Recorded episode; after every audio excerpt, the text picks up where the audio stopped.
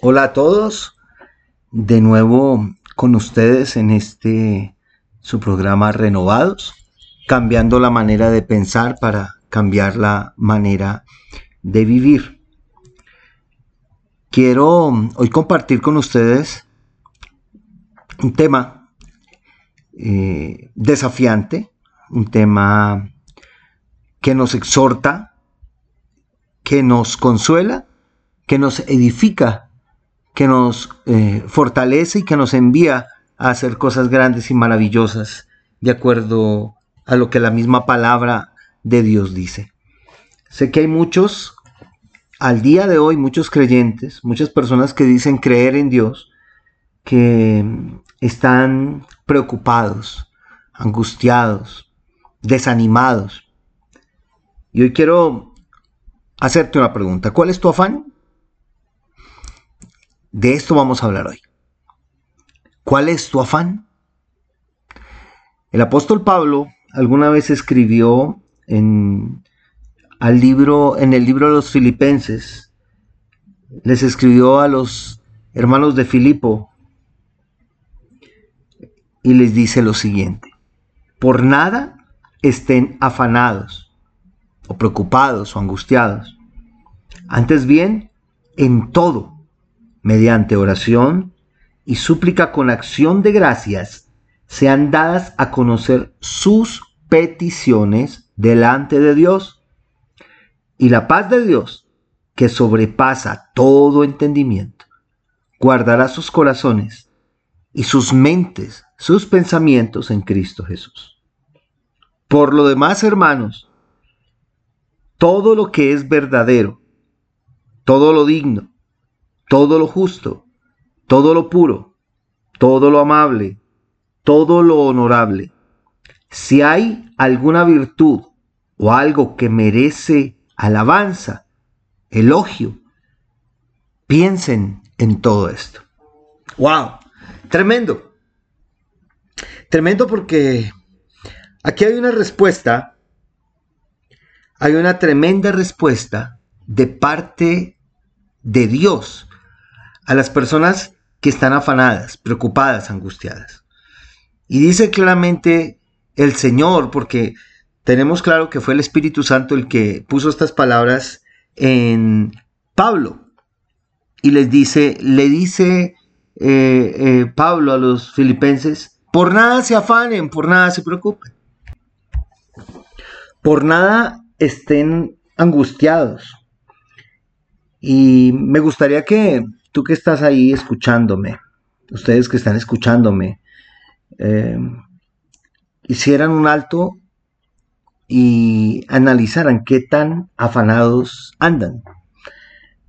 Yo estoy seguro que cuando Pablo le escribe a los filipenses es porque Pablo sabía que ellos estaban pasando por alguna situación difícil. Y el Espíritu Santo empieza a darle estas palabras. Y aquí encontramos muchas cosas, y esto es uno de los pasajes bíblicos que veo yo que tiene una gran importancia para eh, proféticamente Dios hablarnos a través de esto y llevarnos a un nuevo nivel. Dios te quiere llevar hoy a ti a un nuevo nivel, a pesar de ti, a pesar de tus errores, a pesar de tus pensamientos, a pesar de tu nivel de madurez en el Señor, a pesar de los años que lleves en el Señor o los días que lleves, o aún si de pronto hay alguien o tú estás escuchando por primera vez esto y, necesitas que Dios te hable, créeme que Dios te está hablando y te está diciendo, por nada estés afanado, por nada te preocupes. Antes bien, o sea, en vez de estar pensando en lo que te afana y en vez de estar pensando en lo que te preocupa, en la necesidad que tienes, en el error que has cometido, en las fallas eh, que, han eh, has cometido también o, en las faltas que otros han eh, hecho en contra de ti.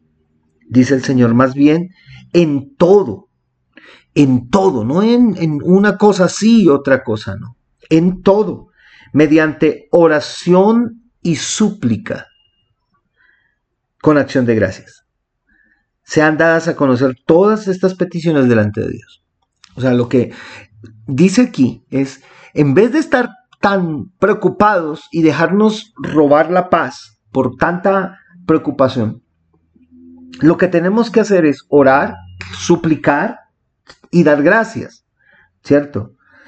Orar, suplicar y dar gracias. Hay mucha gente que ora muy eh, monótona, monótonamente, espero hacerme entender con esta palabra. Tiene mucha monotonía, tiene mucha repetición. Acuérdense que Jesús en Mateo 6, antes de la oración del Padre Nuestro, dijo que no usemos tantas repeticiones como hacen los gentiles que creen que por mucho hablar Dios ya los escucha, que así no es.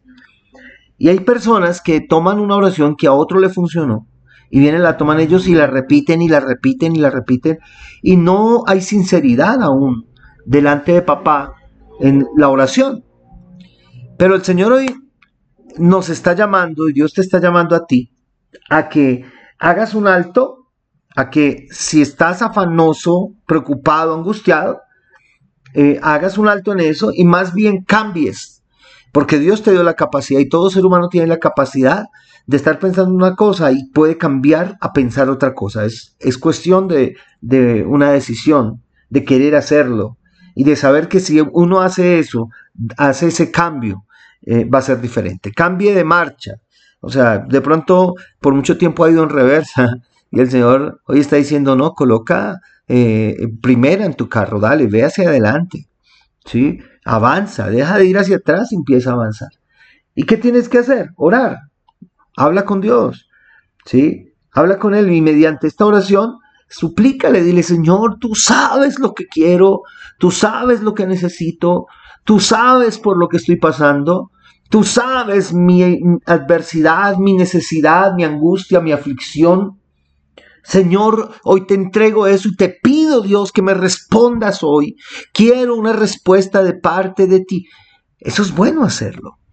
Eso es suplicarle, clamarle. ¿Sí? Pero ¿qué más dice? con acción de gracias. ¿Qué es una acción de gracias? La acción de gracias es una costumbre que se tenía en la antigüedad de ir y llevar una ofrenda ante el Señor de, de agradecimiento. Y la mejor ofrenda que tú puedes darle al Señor de agradecimiento es tu propia vida y tu confianza al Señor. Y cuando tú le dices al Señor, gracias, porque esto es necesario hacer. Estos son tips de oración que la palabra de Dios nos da. Uno, y tal vez el más importante, es que dice la escritura que cuando pidamos al Señor o todo lo que le pidamos, lo pidamos en su nombre, en el nombre de Jesús. Jesús dijo, todo lo que pidan al Padre en mi nombre, yo se los daré.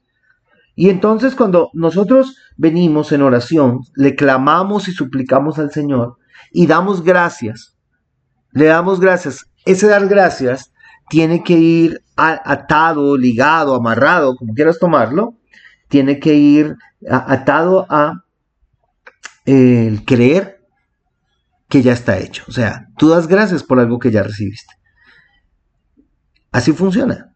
Entonces, cuando dejas de afanarte, es porque empiezas a confiar que al clamar y al suplicar al Señor en oración, le das gracias porque ya tienes todo y lo has recibido todo aunque tus ojos naturales no lo vean. ¿Y cuál es la, la mm, respuesta a eso?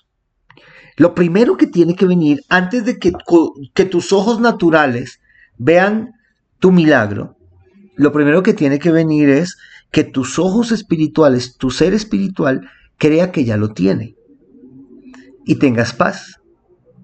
Por eso, ahí mismo en Filipenses 4, en el verso 7 dice, después de, de eh, que la persona ya eh, en todo, mediante oración, clamor al Señor y acción de gracias, le da a conocer al Señor sus peticiones, aunque él ya la sabe, pero necesita que tú lo digas. Y ya ahorita les, les, explicaré por qué él necesita que le digamos eh, las oraciones, leemos las oraciones, hablemos con Dios y él ya sabe lo que necesitamos. Dice, y la paz de Dios que sobrepasa todo entendimiento, guardará sus corazones y sus mentes, sus pensamientos en Cristo Jesús. La paz de Dios, que sobrepasa todo ideal, todo pensamiento humano, toda inteligencia humana, todo alcance en la mente del hombre, la paz de Dios sobrepasa todo eso. Esa paz viene y cuida tu mente y tu corazón. Miren lo que sucede. Cuando nosotros eh, le damos a conocer nuestras peticiones al Señor, las colocamos delante de Dios, no es para ver si Dios se da cuenta de lo que me está pasando. Créeme que Dios ya sabe lo que te está pasando. Ya el Señor sabe lo que nos está pasando. Lo que el Señor quiere realmente es que cuando nosotros abramos nuestra boquita y le clamemos a Él, nos demos cuenta que de qué nivel está nuestra confianza. Yo me he encontrado, porque la escritura dice, aún antes de que él le pidieras, le dijo el ángel a Daniel, Dios ya sabía lo que necesitabas. El mismo Señor enseña, antes de que ustedes pidan lo que ustedes pidan lo que necesitan, ya el Señor sabe lo que ustedes necesitan, pero pidan. ¿Sí? Pidan mediante oración, súplica, pero dando gracias. O sea, si yo abro mi boca, eso me va a llevar a que sea agradecido. Y es uno de los, de los deseos de Dios, es que aprendamos a ser agradecidos en todo, porque las gracias es como el sello final. A ver, el dar gracias a Dios por lo que has pedido, aunque no lo veas, es como la cuota final que tienes que pagar o tenías que pagar para recibir algo que compraste a cuotas. Espero hacerme entender. Digamos que compraste algo a 10 cuotas, pero te lo entregan cuando pagues la última. Cuando tú das gracias, es lo que quiero hacerme entender, cuando le dices al Señor, necesito esto, quiero esto, anhelo esto, en el nombre de Jesús te lo pido, y te doy gracias, en ese momento pagas la última cuota, o sea, ya tienes el milagro. Y eso te va a llevar a tener una paz, y esa paz que, que sobrepasa todo pensamiento humano, hace algo tanto espiritual como físicamente. Cuida tu mente, guarda tu mente y también cuida y guarda tu corazón en Cristo Jesús. Y si miramos eh, personas que sufren de problemas al corazón, han, tenido ciertos em, eh, ataques al corazón, infartos, preinfartos, la mayoría de estas personas es porque eh, no cuidan su salud de alguna manera, pero especialmente o internamente tienen un, carácter, una actitud complicada eh, en la cual los lleva a, enojarse, a tener conflictos internos, a, a veces a dudar de Dios, a contender con la gente, y, eso hace que el corazón actúe diferente. Y eso le sube la presión arterial y, se, y, se, y las arterias empiezan a, tener conflictos, empiezan a taponarse y empiezan a, haber problemas de corazón. Y en la mente también, porque hay personas que sufren de migraña, por ejemplo, en, su cabeza empiezan a sentir pesadez y esa migraña los lleva a que le duele harto la cabeza y sus, y sus pensamientos empiecen a aturdirse y empiecen a, a disvariar y a decir cosas que no son por pensar cosas que no son, por dejarse atacar la mente. Entonces, la, la sanidad eh, y aún la protección para una enfermedad que se quiera levantar en nosotros está en aprender a entregarle todo a Dios en oración. Por eso el Señor dice que oremos. Para, que, para guardarnos de todo eso, no porque Él necesite escuchar lo que tú necesitas, porque Él ya lo sabe. Amén. Espero, espero que, me haga entender con estas situaciones. ¿sí? Entonces, ¿qué dice más adelante? Dice, por lo tanto, hermanos, por lo demás, dice Pablo, ahí en Filipenses 4.8, si quieren, tomen su Biblia y lo van leyendo. Eh, por lo demás, piensen en lo siguiente, dice. Piensen en todo lo que es verdadero, en todo lo que es digno, en todo lo que es justo, en todo lo puro, en todo lo amable, en todo lo honorable. Si hay alguna virtud o algo que merece alabanza o elogio, piensen en eso, dice.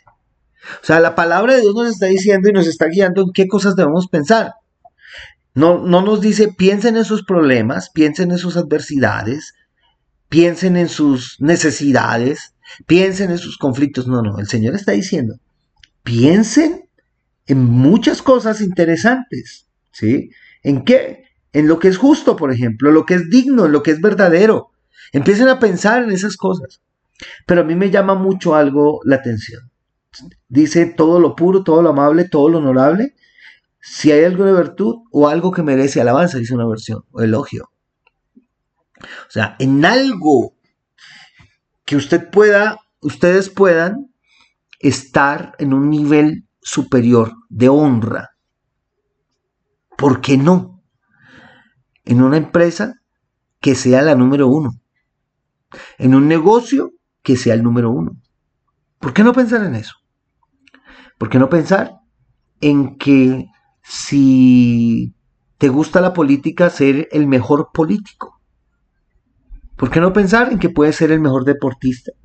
El mejor en tu profesión. ¿Por qué no pensar en que en el ministerio que Dios te dio tú puedes ser el mejor? Siempre y cuando. Por eso dicen lo que merezca alabanza. ¿Sí? ¿Qué es lo que merece alabanza? Nosotros decimos Dios merece alabanza y así tiene que ser y así es por siempre. Toda la gloria y toda la exaltación y la alabanza para Él es de nosotros. Pero cuando la gente viene y nos exalta, nos em, honran, ¿cierto? Em, nos elogian, nosotros podemos recibir eso con una condición. Escúchenme bien. Escúchame tú muy bien que quieres tener cosas grandes y ser grande. Con una condición. Cuando recibas ese elogio, cuando recibas esa alabanza, remítela a Dios. O sea, no te quedes con ella. Uy, sí, yo soy, yo soy, yo soy. No, no, no. No, hagas, no hagas lo, de Nabucodonosor, que el Señor se lo, se lo había advertido. No vayas a decir que fuiste tú el que hiciste todo esto. Y Nabucodonosor un día se le olvidó lo que Dios le había dicho y se paró en su terraza y vio tremendo reino y dijo, todo lo he conseguido yo. Y quedó como una bestia.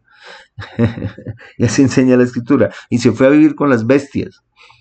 Le creció el cabello de tal manera y las uñas de tal manera que parecía una bestia.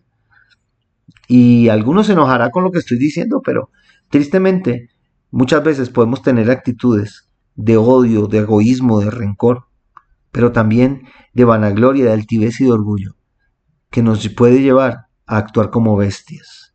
Literal, literal.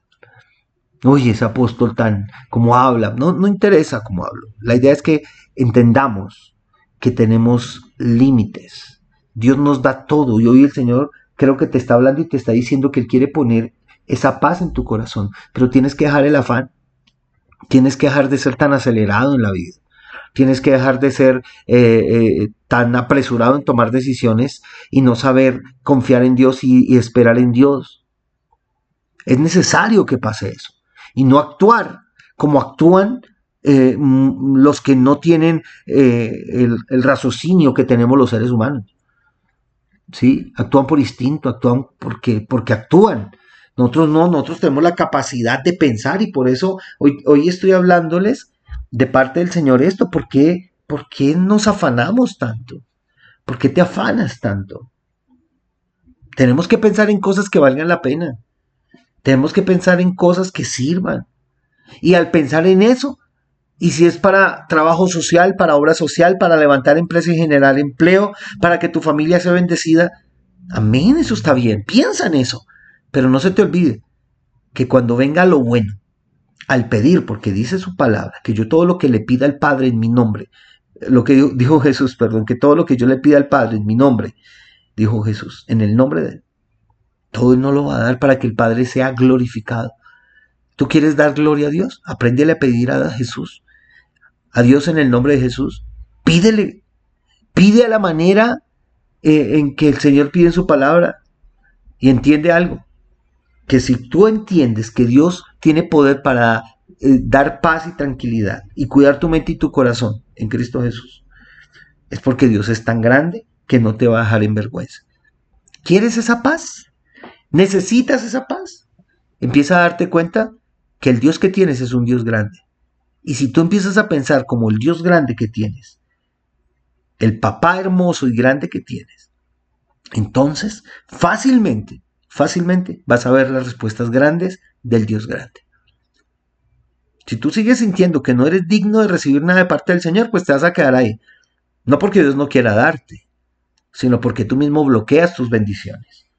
Pero cuando entendemos este principio y el Señor nos da esa paz que sobrepasa todo entendimiento, cosas grandes y maravillosas suceden. En el hebreo, por ejemplo, la palabra paz o el significado de paz eh, eh, y la palabra es shalom, creo que muchos la habrán escuchado, que significa paz, integridad, bienestar, salud. Y esto viene de una raíz eh, semítica, semítica, ¿sí? muy común, cuyo significado eh, es paz. Y este shalom es un término muy importante en el Antiguo Testamento que aún se ha conservado en el hebreo y, hasta el día de hoy en Israel la gente saluda a un visitante con palabras eh, o con las palabras ma shalomka, así como tal, que significa cuál es su paz o cómo está y es como si le estuvieran preguntando acerca de la paz o del bienestar de su familia. Este estado de bienestar se experimenta tanto en el interior como en el exterior del ser. En hebreo, esta condición se expresa con la frase shalom, shalom, así en hebreo, que es en paz en paz, shalom. Y cuando dice eh, el salmista, en paz me acostaré y asimismo dormiré, porque solo tú, Señor, me haces vivir confiado. Lo que está diciendo aquí es una declaración, no solo de la paz del alma, de, la paz interior, sino también de lo que hablábamos ahorita, de la tranquilidad y la sanidad que el Señor trae a la mente y el corazón, la protección que Él trae, pero también eso se ve reflejado en todo el cuerpo, salud, sanidad. Entonces, por eso yo les decía ahorita que este pasaje bíblico de Filipenses 4 para mí es uno de los pasajes claves en las escrituras. Porque para nosotros poder avanzar en la tierra y ser ejemplo de la luz de Cristo tenemos que irradiar paz, y esta paz es parte del fruto del Espíritu. Pero esa paz viene a nuestras vidas única y exclusivamente cuando nosotros dejamos de preocuparnos y le entregamos todas esas cargas al Señor, entregamos todas esas preocupaciones al Eterno y empezamos a confiar que Él ya tiene el control. Y tal vez no veas la respuesta instantánea, tal vez no veas como tú quieres ver la respuesta. Pero Dios como si la sabe, entonces dile, Señor, ¿qué tengo que hacer? Muéstrame qué tengo que hacer, direccióname. Pero en total paz vas a ir a la presencia del Señor así, a buscar su rostro y Él se va a dejar encontrar de ti. ¿Y saben? ¿Sabes algo? Tremendo lo que va a empezar a suceder en tu vida, porque, porque el, sobre todo la paz que sobrepasa todo entendimiento, pero vas a tener la certeza de que el Señor ya te respondió. Entonces, Jesús dice algo hablando de la sal y nos compara con la sal. El Señor te compara a ti con la sal y dice, buena es la sal, mas si la sal se hace insípida, ¿con qué la sazonarán? Tengan sal en ustedes mismos y tengan paz los unos con los otros. Esa sal es lo que da sabor. Entonces, podemos entender aquí algo. Si yo le entrego al Señor mis afanes. Dejo el afán, como dice Pablo en la palabra, ¿no? Por nada se afanen, más bien en todo mediante oración y súplica y con acción de gracias sean conocidas sus peticiones y oraciones en, delante del Señor, sus clamores delante del Señor. Y, es, y, y el Señor les dará su paz que sobrepasa todo entendimiento. Entonces, cuando yo entiendo que yo soy el sabor, que yo le doy sabor a la gente que me conoce, le doy sabor al lugar donde yo voy. O sea, cambia algo, ¿sí? Dice claramente, dice el Señor, tengan sal en ustedes mismos y tengan esa paz los unos con los otros. Lo que está diciendo el Señor, les doy para que sean, para que tengan sabor y den sabor, para hacerme entender, y les doy esta paz, para que con los demás estén en paz, pero lo veo de esta manera, para que su paz, esa paz que ustedes reflejan, eh, toquen a otros, eh, bendigan a otros, se transfiera a otros. Muchos están pidiendo bendición y paz para su casa, pero no tienen paz en su corazón. Por eso Jesús dijo, mi paz les dejo y mi paz les doy, no como la del mundo. La paz que Dios nos da es la paz que sana, que trae sanidad física y espiritual, que trae prosperidad y abundancia, que trae sobre todo una tranquilidad y nos da la capacidad de entender que somos sabor, que somos el, el sazón, que somos lo que le da ese sabor especial, ese toque especial a la vida de otras personas. Así que medita en esto, piénsalo y ponlo en práctica. Sé que si lo haces, será de tremenda bendición a tu vida. Te bendigo con toda bendición, doy gracias al Señor por estos minutos que nos permite tener hoy en nuestro programa Renovados, cambiando la manera de pensar para cambiar la manera de vivir. Un fuerte abrazo y mil bendiciones en Cristo Jesús.